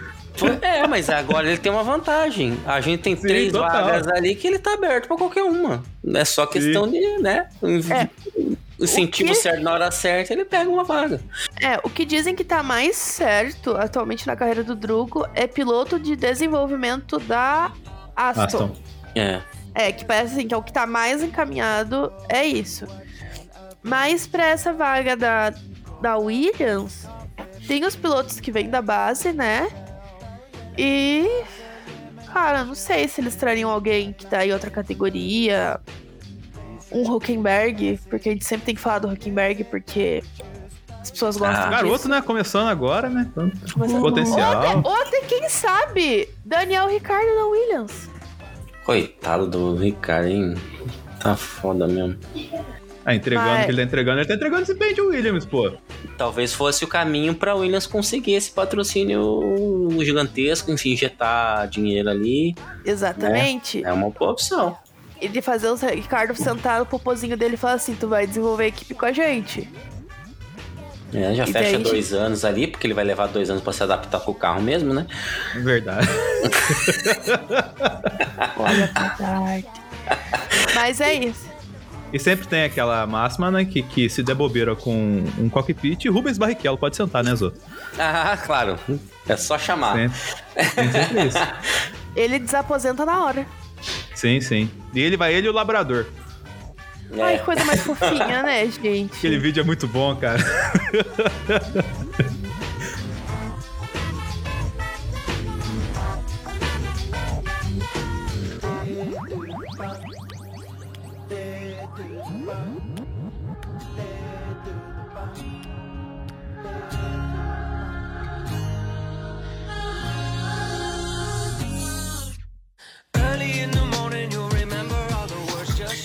Mas, Carol, queria usar da sua carteirada pra você explicar pra gente esse novo motor vou- aí que, que vai rolar. outros- na- Antes dela falar, vou só ler aspas aqui, né? Que, é, que a FIA saltou aqui, né? Que é tipo. é, eu posso ler com o Marcelinho? Manda ver. Então, pe- pera aí, eu, ô, cara, eu tenho que desligar aqui pro Marcelinho vir, entendeu? É que ele tem Ah, então vergonha. tá bom. É, ele, ele- ele é meio tímido, É, ele tem que. Aí, tá, ele é tímido. Então... Ah, então tá bom. Boa Adoro. noite!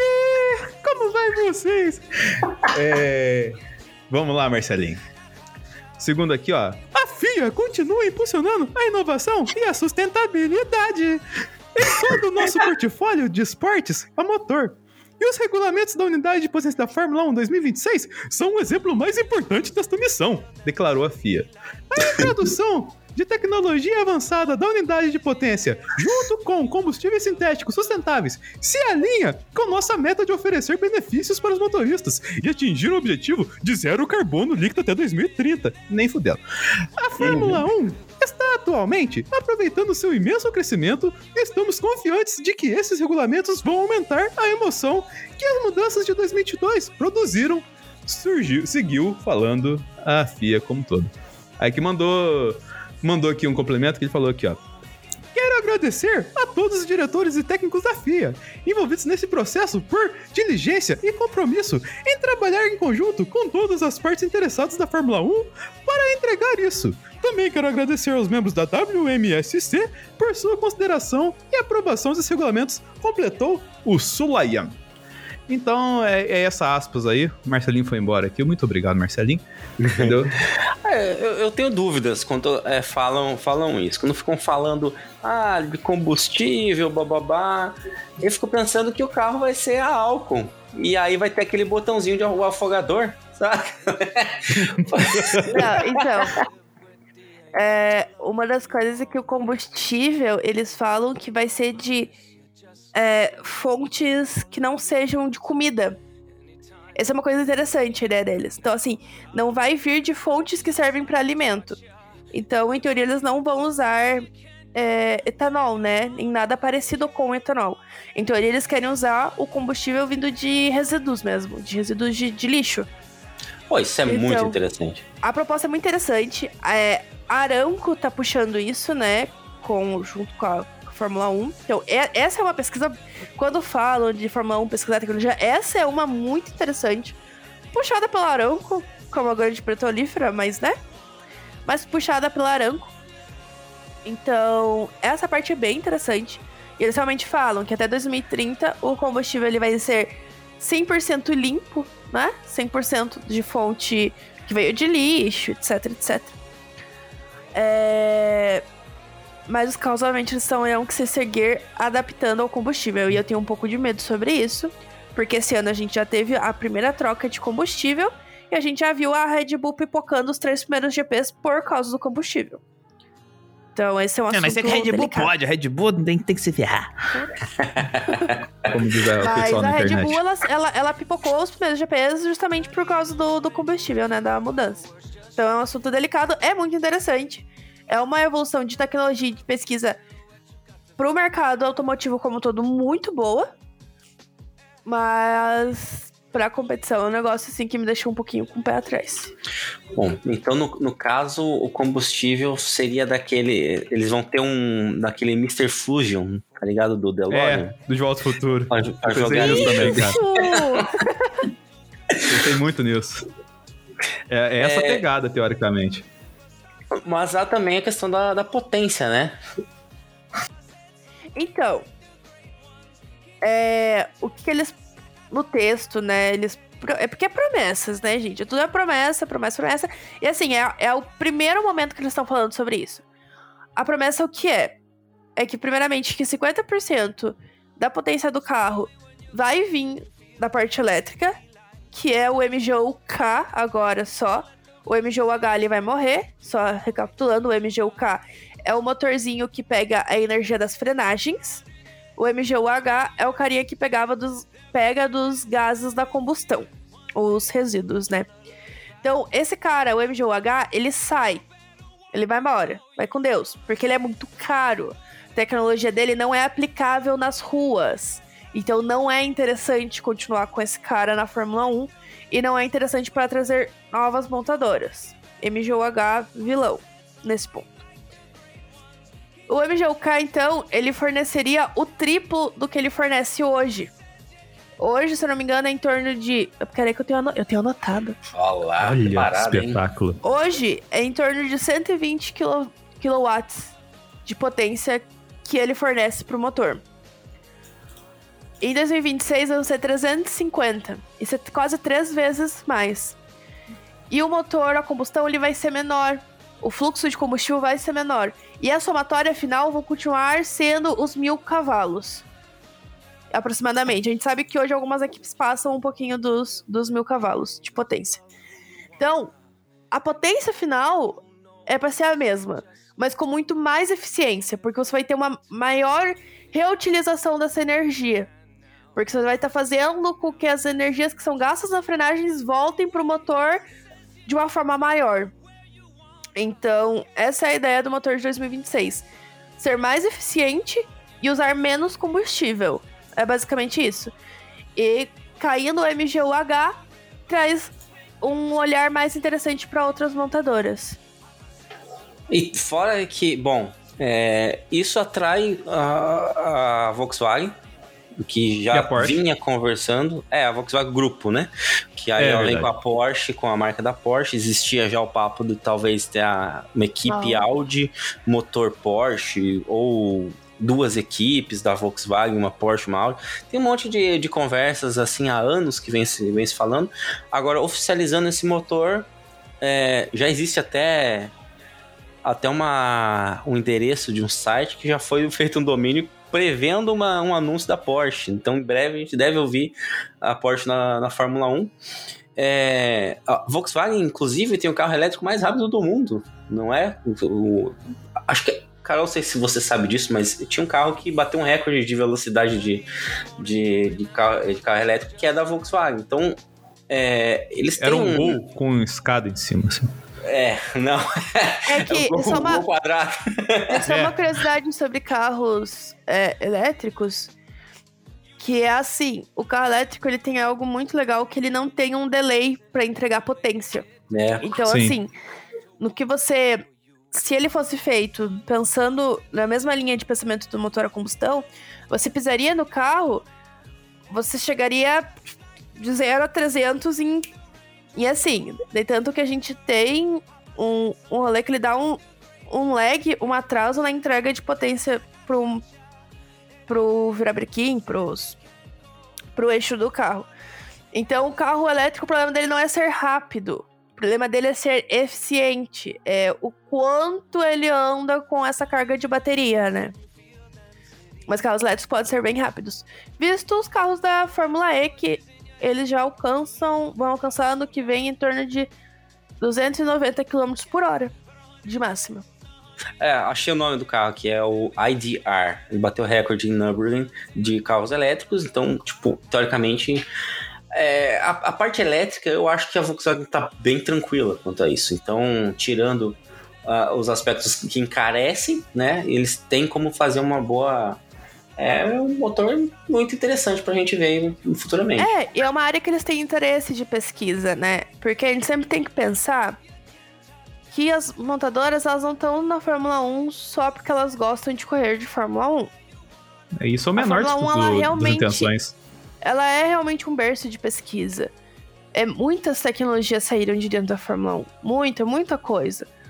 É, então, é, as equipes como um todo têm esse interesse de desenvolver os motores, de desenvolver as peças, principalmente peças menores, assim, para realmente levar para os carros de rua, levar para os seus esportivos, para suas linhas né, das mais básicas até as, as melhores.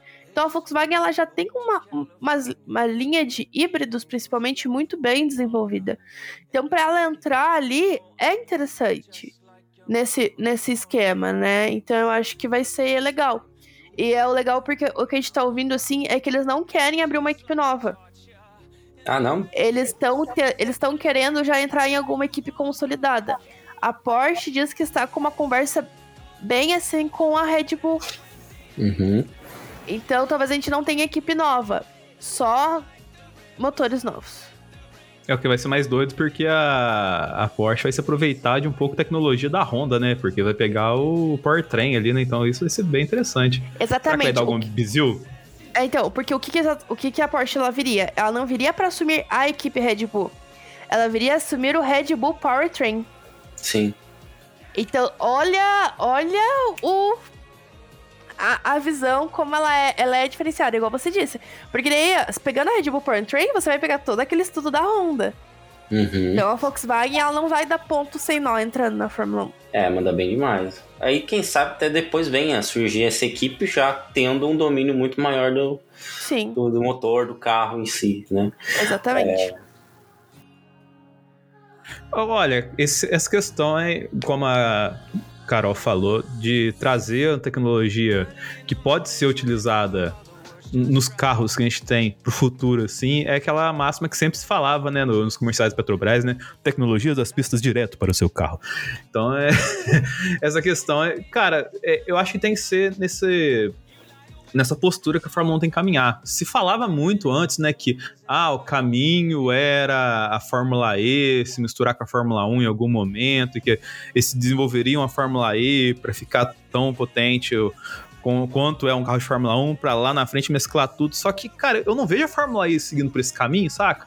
Acho que eles foram muito mais por um caminho de entretenimento, assim, de uma coisa ultra experimental, tá ligado? Que não deixa o negócio, vamos dizer assim, sei lá, útil, assim, tá ligado? Parece que, tipo, um, um, ficou um degrau abaixo da Fórmula 1, como todas as categorias no mundo são, basicamente, tá ligado? Então, tipo, parece que não, não é aquele negócio. Ela não dá indícios que ela vai mesclar lá na frente. Então, essas questões de trazer essa inovação já direto pra Fórmula 1, eu vejo muito interessante, cara. É, então. Uma coisa que a gente tem que pensar quando a gente fala em carros elétricos, eu não domino o assunto. Tem, tem criadores de conteúdo que só falam sobre carros elétricos. É, e mandam muito bem, só falam sobre Fórmula E. O meu é mais questão, eu estudo para poder falar daí na visão Fórmula 1. Primeiro que se a Fórmula 1 desenvolver um combustível renovável, que não vem de fontes fósseis, que não emita quase nada, de ter baixo muita emissão de carbono, é muito mais interessante com motor elétrico. Porque o motor elétrico a gente só pensa, ah, ele não emite carbono, mas sai toda a construção de um motor elétrico. Tem a bateria, né? Toda a construção de motor elétrico, bateria, tudo. Gente, é, é, é muito mais complicado. A gente vai para um universo muito, muito além. Então, assim, a Fórmula 1, ela vai para um caminho híbrido, por, mas na parte de eficiência energética, que é você pegar uma energia que o motor a combustão já tá gerando que foi gasto na freada, então você volta pra pegar ele de volta, assim. Então, é mais esse caminho da eficiência e do combustível limpo do que se transformar na Fórmula E. Enquanto a Fórmula E, igual você disse, ela é um laboratório. Tanto que, pô, o Gen 3, que é o próximo carro, ele é um treco totalmente futurista. Então eles estão ali para fazer realmente um, um, um, laboratório e as montadoras que estão lá são para fazer um laboratório de motores elétricos e componentes elétricos. É, então não, as categorias não vão se misturar, elas vão continuar coexistindo e o caminho da Fórmula 1 é muito mais híbrido e estudo de eficiência. Esse é o caminho da, da Fórmula 1 e de categorias a combustão em geral. Porque fala, ah, não, tudo é elétrico. Não, categorias que usam motor a combustão vão seguir esse caminho de tentar encontrar maior eficiência e esse equilíbrio do combustível e etc. E assim, a gente sabe que a gente vai ouvir um monte de, de choro, né, no, nas internets aí. Porque e o barulho, Carol? Meu V10 fazer tanto barulho e agora? Ah. Eu vou pro ah. Interlagos, eu não uso mais o negócio de tampão no ouvido lá. Ah. é. Ai, gente. Assim, a gente entende o saudosismo, é, principalmente porque os motores eles eles alongavam mais o giro, né? Então assim, para você trocar a marcha, porque eram seis marchas antes. Então você tinha um giro muito maior antes de trocar a marcha. Hoje a gente tem oito marchas, ou seja, o giro ele é curtinho. Então o barulho ele já vai ser um pouco menor. É... Atualmente tem o MGUH que dá uma abafada e o turbo que também dá uma abafada no som. Não é o mesmo som de um carro que é aspirado. É... Com a queda do MGUH, pode ser que o som ele fique mais alto. Alto. Mas ele ainda vai ser um som de um carro turbo. Sim. Que é um som. Som de Fusca! É som de Fusca! Que é naturalmente um som mais abafado. Porque é o som do turbo. Não vai ser um som aspirado. Não vai ser. Assim, tem, tem vários fatores que fazem o VC ser menos escandaloso atualmente. É o MGUH, é o fato de ser turbo, menos cilindros. Menos cilindro você tem menos gasto tem menos barulho dos cilindros em si, né? Do atrito de metal. E também o fato das marchas serem menores, a, as rotações. Então, só que a gente tem que ver isso por um lado. Eu sempre falo assim, que eu vejo sempre o lado da tecnologia. Então, assim, o meu lado engenheiro, ele sempre vê, tipo assim, cara, a gente tá entregando muito mais velocidade, muito mais potência no motor com menos cilindros. Com, com com um turbo de uma forma muito inteligente, com a parte híbrida tendo recuperação de energia. Então, assim, beleza, que o som do V10 é, é gostosinho, pá, motorzão aspirado, tal, tal, tal.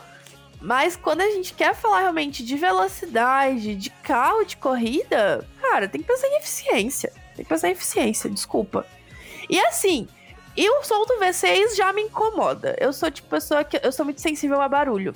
Eu sou muito sensível a barulho. Eu tomo um susto muito fácil. Interlagos ano passado. Vamos saber. Vamos saber, né? É, não, gente, eu tomo um susto muito fácil. Pra, a, a, as pessoas que, que convivem comigo, elas fazem disso uma grande piada. Eu falo ainda bem que eu não sou cardíaca. Mas, ano passado em Interlagos mesmo, os carros da Fórmula 1 é de boa, realmente. Mas os da Porsche, por exemplo, que eles são, são aspirados, eles são V6 também. Mas, cara, é gritão. É do gênero assim, tipo. É. E ele faz aquele pipoco ainda no final, sabe? Pá, pá, pá, pá. Sim, sim.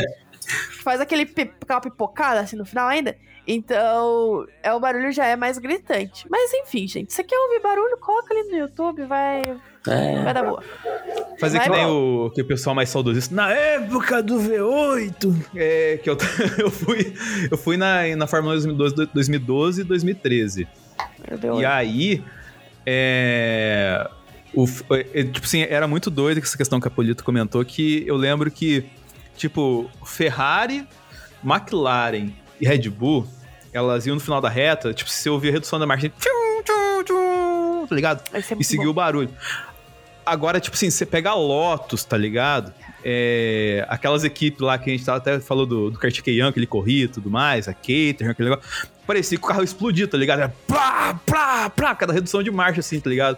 É uma coisa que a gente não tem impressão no, vendo na televisão, assim, cara. E é muito doido, cara, essa questão tipo, de como que evoluiu o motor nessa questão, assim, de, Sim. de você ter tudo uma questão mais, vamos dizer assim, não sei se orgânica seria a palavra, mas, tipo, mais funcional, tá ligado? Do rolê. E assim, você ainda vê diferença entre os motores das equipes. É porque pela TV realmente é muito difícil. Mas lá no Autódromo, por exemplo, cara, o motor da Alpine é insuportável. Ele é um grande apito. O turbo deles, eu não sei o que tem, tem um apito, acho que no final do turbo deles. Porque a, a- o motor da Alpine é um puta de um apito. Ele vi... Ele, o tempo todo tem um apitinho. Você, vê, você escuta apitinho, você sabe que tá vindo uma, uma Alpine. É, é, cer- é certeiro, é certeiro. Enquanto, por exemplo, você escutar um- uma redução de um motor Honda, cara, é gostoso demais. Muito bom. Motor Ferrari como um todo é um som muito gostoso. E você consegue ver essa diferença. Então, tipo, cara, vamos pensar um pouquinho, dá pra curtir o barulho, dá pra curtir o som, você consegue identificar os motores, é, essa parte é muito legal no autódromo, você consegue identificar, consegue pegar ranço da Alpine com, com apito depois da segunda volta, na primeira volta é uhul, olha que diferente, na segunda você já quer tacar um ovo na Alpine, mas dá pra curtir o som ainda, gente, vamos aproveitar que tá melhorando a tecnologia dos motores, é uma evolução, trazendo equipe nova, trazendo investimento, e é isso que importa. Ah, desde o ano passado, eu tô tentando fazer um episódio de AS ASMR do Zebra Alta com barulhos de motores. Do... Eu vou pegar um, um, um som do- de uma Ferrari aí, colocar e deixar pro pessoal. Ah, tá com saudade? Escuta aqui, pronto. Já, já tá. Você pode dar play quando você bem entender.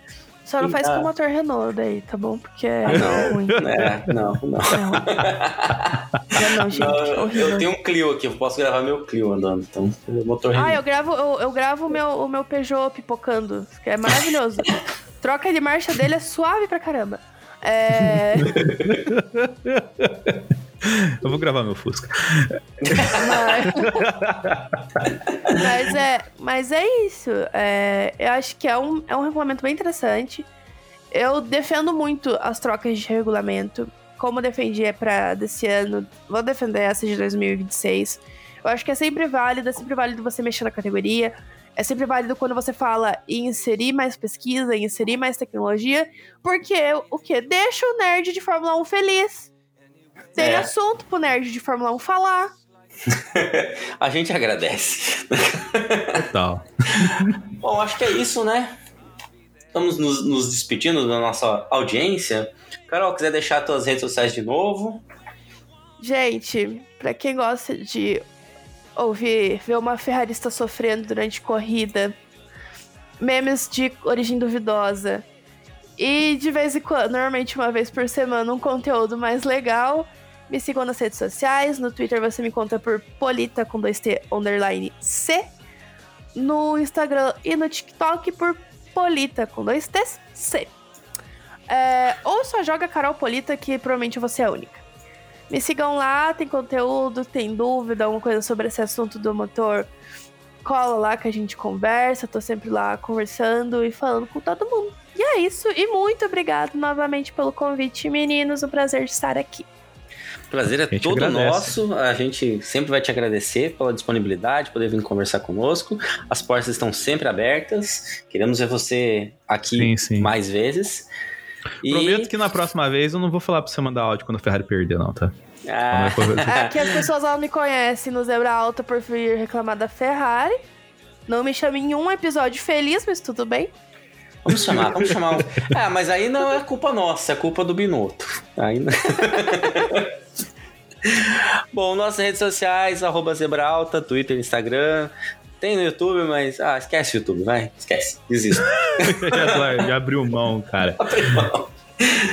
É isso, pessoal. Até a semana que vem pra voltar pra Fórmula 1. né? Temos corrida de novo. Tá triste outros. Tô. Porque a Ferrari vai correr, né? É. Entendo.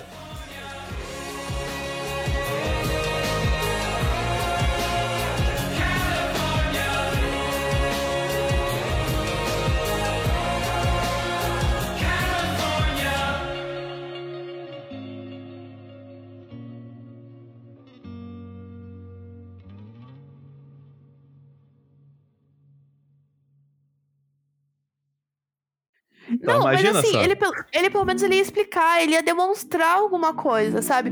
Que eu acho que é. Eita. É, Valentino Rossi. É, não, tem uns caras aqui que eles acham que são os próprios. Como é o nome do menino que tá vencendo tudo agora? O quarteirado? É, Quartararo. Eu não sei Eles são, são próprios, são só esses aí, que são jovens.